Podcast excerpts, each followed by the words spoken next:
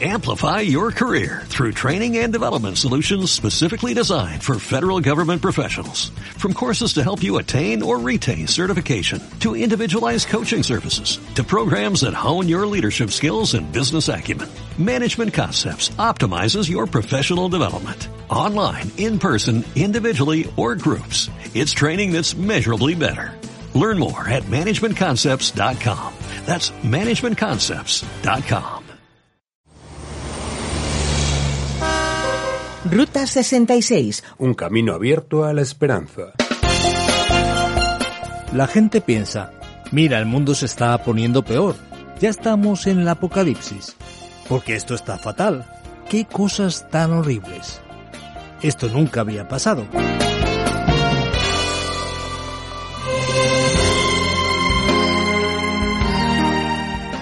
En nuestro recorrido por la Ruta 66, cuando llegamos a Kansas, podemos visitar Galena.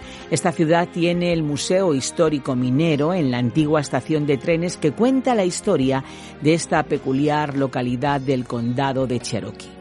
Hoy es una ciudad tranquila, pero en su día hubo muchas tensiones. En 1935 hubo huelgas laborales y los mineros tomaron las calles y atacaron furgones con esquiroles. El gobernador Af London declaró la ley marcial y para sofocar la violencia envió tropas de la Guardia Nacional. Los conflictos duraron varios años y en abril de 1937 murieron nueve hombres tiroteados. Una vez más llega nuestra Ruta 66, un espacio donde viajamos seguros por la palabra de Dios. Y hablando de seguridad, hoy vamos a abordar los Salmos 138, 140, 141, 142 y 143 con el tema Basta de violencia, la justicia vencerá. ¿Qué hacer ante un mundo donde pasan cosas tan preocupantes? Vamos a descubrir las lecciones que la palabra de Dios tiene para nosotros. En nuestra Ruta 66 avanzamos por los Salmos y hoy hablaremos sobre el 138 y también del 140 al 143. Observando estos salmos descubriremos que son semejantes. El 138 es un salmo individual de acción de gracias presentado a Dios por el salmista. Y del 140 al 143 tenemos allí un lamento, una especie de queja del salmista, a nivel individual, que pide la acción de Dios principalmente en su situación de dificultad, muchas veces marcada por la presencia del enemigo. El Salmo 138, según la nueva versión internacional, empieza diciendo, Señor, quiero alabarte de todo corazón y cantarte salmos delante de los dioses. El salmista alegre empieza a alabar a Dios y la razón es porque Dios ya hizo cosas extraordinarias. Dice el versículo 3, Cuando te llamé me respondiste, me infundiste ánimo y renovaste mis fuerzas. Dios no solamente actúa en la parte externa, en las cosas a nuestro alrededor, sino también en lo íntimo de nuestro ser, dando también coraje, valentía y fuerza para soportar las adversidades. Este Dios merece loor, alabanza y adoración, porque es el Dios que se vuelve contra los malos, y es un Dios bondadoso. El Señor es excelso, pero tiene en cuenta a los humildes y mira de lejos a los orgullosos, dice el versículo 6. El Señor vence a los violentos y perversos y cumplirá su propósito para mí, a pesar de las adversidades, dice el versículo 8. El amor del Señor permanece para siempre. Dios no nos abandonará. En este enfoque, en esta percepción particular, en este conocimiento práctico sobre Dios, el Dios bondadoso que se vuelve contra el mal, que repudia la violencia, veremos al Salmo 140 empezar diciendo, Oh Señor, líbrame de los impíos, protégeme de los violentos. ¡Qué cosa más impresionante! Tú que piensas que la violencia es algo del siglo XXI, que la violencia es un fenómeno de las grandes ciudades, que quizás pienses que es una cosa que existe por el tráfico de drogas o que está vinculado a la sociedad decadente de nuestros días, fíjate bien. El propio texto bíblico del pasado sigue adelante diciendo, Protégeme de los violentos, de los que urden en su corazón planes malvados y todos los días fomentan la guerra. Afilan su lengua cual lengua de serpiente, veneno de víbora hay en sus labios. El Dios de paz y de justicia seguramente levanta su mano contra la violencia. Por eso el salmista confía en Dios y en consecuencia pide ayuda. Señor, protégeme del poder de los impíos, protégeme de los violentos, de los que piensan hacerme caer. Y él suplica que Dios actúe de manera bien objetiva y directa, para mantener lejos la acción de la maldad, de la violencia, que marcaba la realidad de su tiempo, de sus días. Desde el versículo 9 dice lo siguiente, que sobre la cabeza de mis perseguidores recaiga el mal que sus labios proclaman, que lluevan brasas sobre ellos, que sean echados en el fuego, en ciénagas profundas, de donde no vuelvan a salir, que no eche raíces en la tierra la gente de lengua viperina, que la calamidad persiga y destruya a la gente que practica la violencia. Yo sé que el Señor hace justicia a los pobres y defiende el derecho de los necesitados. Ciertamente los justos alabarán tu nombre y los íntegros vivirán en tu presencia. La gran esperanza que vamos a observar en el texto sagrado aparece en este salmo. Observaremos que la violencia es resultado del pecado humano, es el resultado de la falta de dirección, muchas veces de los propios líderes que debían contener la situación. No se puede jugar con la violencia. Por eso la expectativa del texto bíblico es que hay una esperanza precisa de que Dios se manifiesta contra esa violencia. Y se solicita, se pide una acción absolutamente clara y definida contra la violencia para que sea contenida. Seguramente uno de los grandes problemas de la humanidad no es simplemente la acción de los malos, de los malvados, la acción de los violentos y de los perversos, sino que el gran problema es la pasividad, a menudo una actitud complaciente de parte de aquellos que apenas observan cómo el mal va ganando espacio dentro de la sociedad. Por eso el salmista tantas veces abre su boca valientemente para invocar la bendición de Dios y pedir también el juicio divino contra la maldad. Dice el Salmo 141, A ti clamo Señor, ven pronto a mí, atiende mi voz cuando a ti clamo y él abre su corazón pidiendo ayuda a Dios y pidiendo que sus dificultades, que sus problemas no fuese motivo para que él de alguna manera abriese su corazón para involucrarse con el mal y la violencia. ¿Cuántas personas se rinden, no desisten y se permiten hacer algún tipo de negociación con los malvados, con los malhechores, con los violentos, con los perversos? Ya el salmista dice, no permitas que mi corazón se incline a la maldad ni que sea yo cómplice de iniquidades. No me dejes participar en banquetes. Así que fíjate bien. No importa si estás enfrentando dificultades, aunque sean económicas, de pobreza o incluso de indignación. Nunca debe ser motivo para que nadie abra espacio para involucrarse con la práctica perversa de los malhechores, conforme dice el Salmo 141 en su versículo 4. La esperanza está en Dios, y por eso el salmista dice, En ti, Señor soberano, tengo puestos los ojos, en ti busco refugio. No dejes que me maten. Protégeme de las trampas que me tienden, de las trampas que me tienden los malhechores. Que caigan los impíos en sus propias redes, mientras yo salgo bien librado. Es decir, la actitud, la postura del Salmo sobre la práctica de la maldad es que ella es consciente, ella es intencional. El impío, el malo, el perverso, en definitiva, el enemigo, no actúa sencillamente como si las cosas estuviesen pasando porque sí. Hay una clara intención, y por eso hay una expectativa de una actitud directa contra la maldad y la violencia.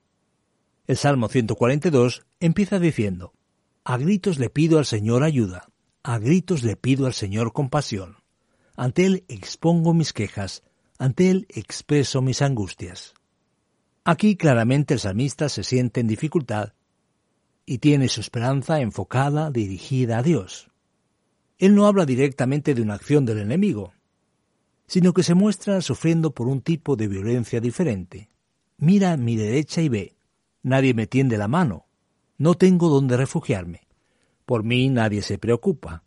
Vemos que aquí existe una violencia silenciosa, y es la violencia que alcanza precisamente a los excluidos, que se produce en el silencio de la omisión, que afecta a aquellos que son abandonados a su suerte ante las dificultades y problemas que enfrentan.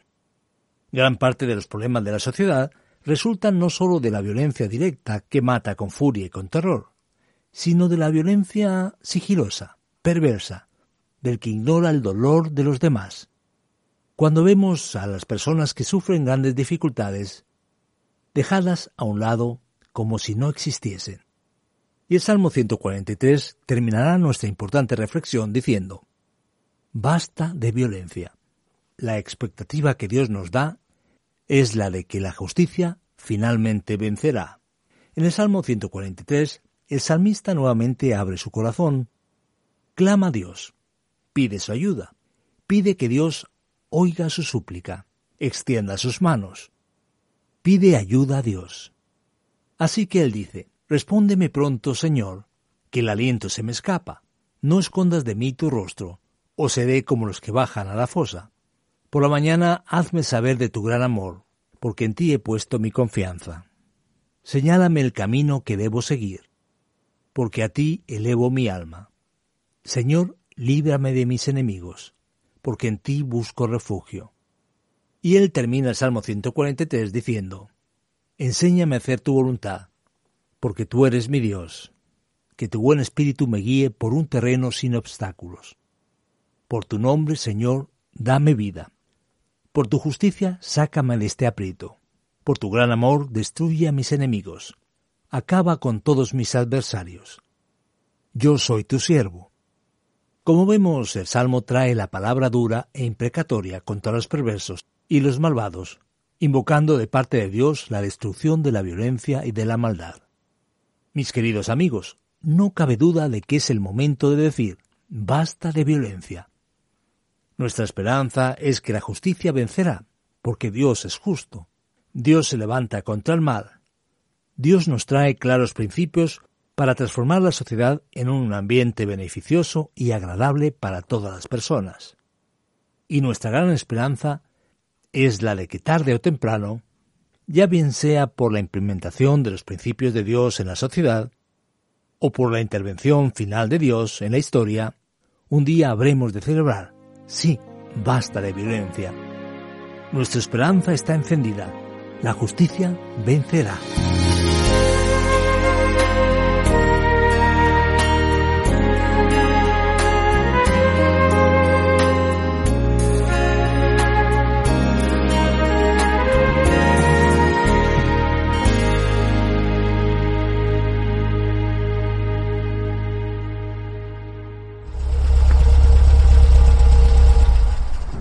Sabes que explorar la Biblia es la mejor experiencia que podemos disfrutar, porque se trata de un viaje con un destino seguro. Así es, la Biblia es la palabra de Dios y en ella conocemos el camino que nos lleva a una vida con propósito. Una de las maneras que podemos estar conectados con ella es a través de los perfiles y páginas de Ruta 66 en las redes sociales. ¿Y cómo las encontramos? Buscando en RTM Ruta 66 encontraremos las páginas y perfiles del programa en las redes para estar informados y atentos a las novedades. RTM Ruta 66. Ya le vamos dando like o siguiendo. Y ahora, ahora seguimos aprendiendo las verdades de la escritura con nuestra Ruta 66. Seguimos adelante en nuestra Ruta 66, un programa original del profesor de Biblia Luis Sayao, producido por Radio Encuentro, Radio Transmundial en España, traducido por Mateus Rodríguez y presentado y adaptado por el profesor de Biblia y comunicador Fernando Díaz Sarmiento. Te habla Esperanza Suárez.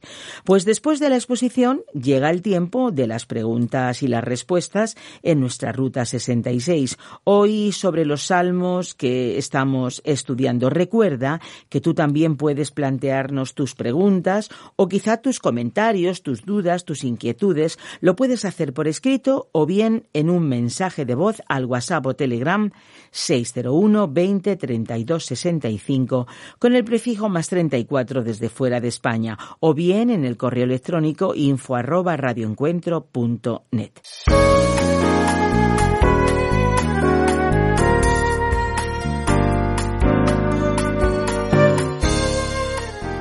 Estos salmos hablan mucho de violencia. Vaya mundo, el de aquellos tiempos, ¿eh? Decimos que nuestro mundo es caótico, que hay mucha violencia, pero el mundo antiguo también estaba lleno de violencias y no era nada seguro tal y como pasa hoy en día. ¿Es así?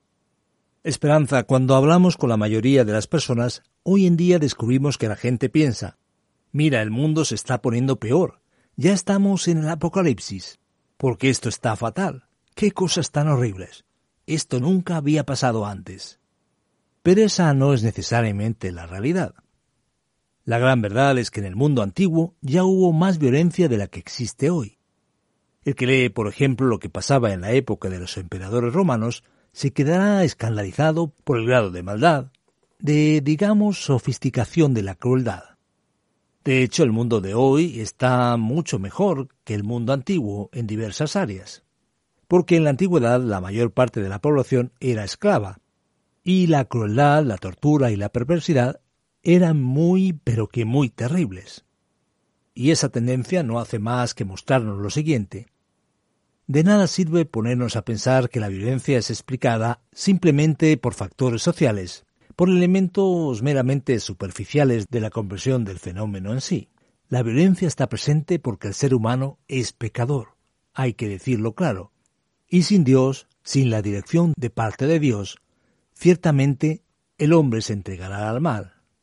Es un problema permanente. Donde está el ser humano, la violencia se manifestará. Pues bien, vamos a profundizar un poquito más en este asunto, la causa de la violencia. ¿Sería la pobreza? ¿Sería la educación? ¿O tal vez la religión? ¿Qué lleva al ser humano a ser tan violento y a alimentar esa espiral de violencia? Es interesante que cuando observamos los salmos vemos una cosa llamativa y diferente. En general, el violento ataca a alguien y dice, Soy pobre y necesitado. Muchos hacen una lectura sociológica de la realidad pensando que el ser humano es tranquilo, buena gente, sin problemas, y que es por la falta de recursos por lo que se dedicará a la violencia. Pero la gran verdad es que eso no se puede comprobar. Tenemos lugares del mundo muy pobres, donde hay menos violencia que otros con mayores recursos. Por supuesto que hay quienes usan la pobreza como pretexto para hacer el mal. Por supuesto que la pobreza, la falta de educación y la violencia silenciosa perjudican poblaciones enteras que viven al margen de la sociedad, y son un factor que es parte del proceso. Pero la gran verdad es que la violencia surge de una decisión del ser humano de elegir el mal. Muchas personas fueron criadas viviendo en un ambiente hostil y problemático, y se fueron de ese ambiente huyendo de esa realidad. A la vez hay muchas personas criadas en las clases más altas con tantos beneficios a su disposición que son capaces de practicar crímenes crueles y perversos. La gran verdad de esperanza es que muchas personas del mundo secularizado de hoy no quieren aceptar la gran verdad de que el ser humano es esencialmente pecador por naturaleza. Y cuando eso no se toma en serio, ese pecado se adueña de la persona y termina llevándola a prácticas de lo más perversas. Podemos decir que sin Dios el ser humano estará perdido. El Salmo 140 e incluso el 143 muestran exactamente lo que es la justicia de Dios. Ella actúa pero quizás también podríamos recordar aquel dicho, la justicia tarda, pero no falla. ¿Cuándo y cómo la justicia divina triunfará sobre la violencia y el mal?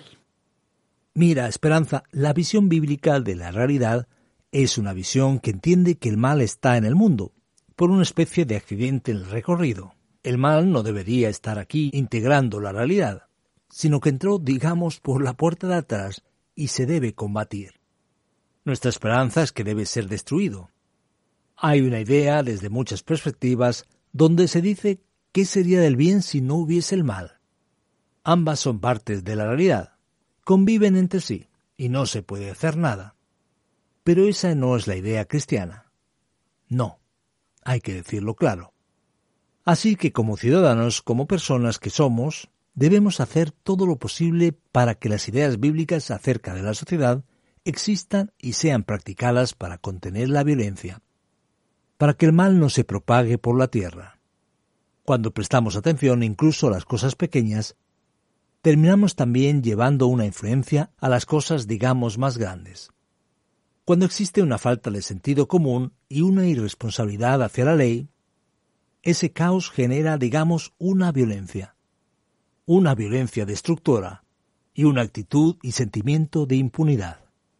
Esa es la verdad.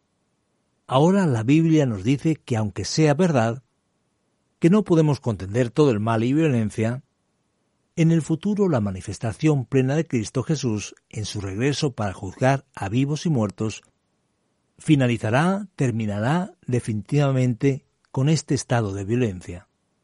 Y esa es nuestra gran esperanza. Ahora, eh, la comprensión que tenemos en una primera lectura de estos salmos es que parece que el salmista está queriendo devolver esa violencia que tanto le persigue y está cerca de él. Si Dios rechaza la violencia, entonces el salmista aquí parece que está en una especie de juego desigual. ¿No genera esto un círculo sin fin? ¿Él se siente amenazado y quiere combatirlo con más violencia? Pues bien, es verdad existe un peligro en este asunto, que es el de que la persona quiera hacer justicia con sus propias manos, en la que devuelve violencia con más violencia y así sucesivamente, creando así una especie de círculo vicioso. Pero la idea del Salmo es un poco diferente. Lo que existe es una justicia retributiva. Él no dice, mira, ese tipo me causó problemas, rompió mi ventana, con el que le pegaré un tiro. No es eso lo que el salmista dice, sino que esa persona merece pagar por su error. Así que fíjate bien. Hay una idea a menudo infantil sobre el mal. Cuando alguien tiene una actitud de vínculo absoluto con tal mal, hemos de tener una actitud directa y objetiva, contraria totalmente al mal, porque la tolerancia hacia el mal genera una actitud de impunidad. Si se tiene una actitud firme contra la impunidad, seguramente se contendrá la violencia, Siempre que eso se hace, los índices de violencia disminuyen. Pues Fernando, muchas gracias por la explicación. Y para ti que nos acompañas, pues quédate ahí donde estás, porque llega sin ninguna violencia la aplicación de nuestra Ruta 66 para ti.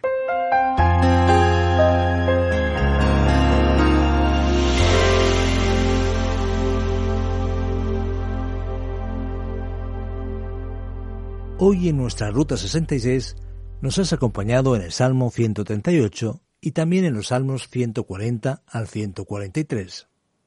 Hemos hablado sobre un tema actual que nos conmueve. Basta de violencia, la justicia vencerá. Después de todo lo que hemos estudiado, ¿cuál es la gran lección que debemos considerar en nuestra vida? ¿Sabes que una de las maneras más terribles de violencia, como vimos aquí incluso en estos salmos, es la actitud de complacencia y omisión ante la maldad que ocurre. Muchas veces nos sentimos culpa alguna de lo que pasa a nuestro alrededor, porque no somos responsables directos, pero la gran verdad es que debemos ser ciudadanos del mundo. Como dijo un día John Wesley, el mundo es mi parroquia. Todo lo que pasa a nuestro alrededor nos afecta directamente y por ello la omisión es uno de los graves problemas. Ante el mal, a menudo necesitamos tener una actitud radical. El que haya leído sobre los horrores del nazismo, la bomba atómica o los gobiernos de diferentes ideologías que masacraron a miles de personas, entenderá claramente lo que significa omisión y cómo es terrible permitir la expansión del mal. Recuerda esta gran lección. Para luchar contra el mal, muchas veces es necesario ser radical.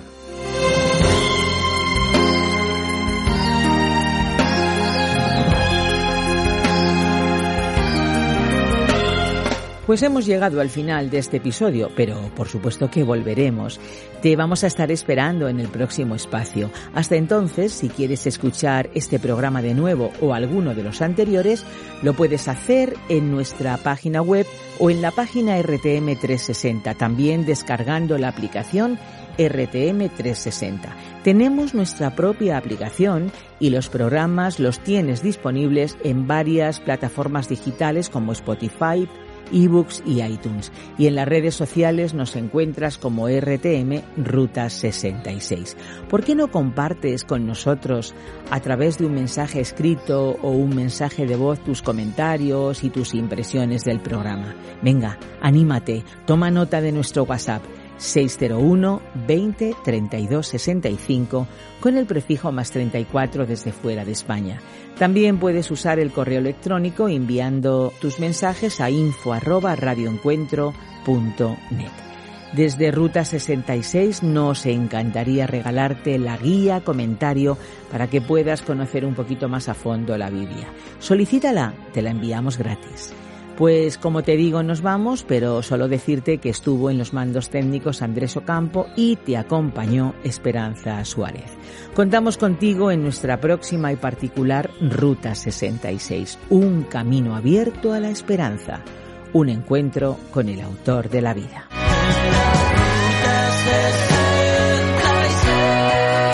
Descarga la app de Ruta 66 y sigue RTM Ruta 66 en las redes sociales. Aquí te esperamos. Amplify your career through training and development solutions specifically designed for federal government professionals. From courses to help you attain or retain certification, to individualized coaching services, to programs that hone your leadership skills and business acumen, Management Concepts optimizes your professional development. Online, in person, individually, or groups, it's training that's measurably better. Learn more at managementconcepts.com. That's managementconcepts.com.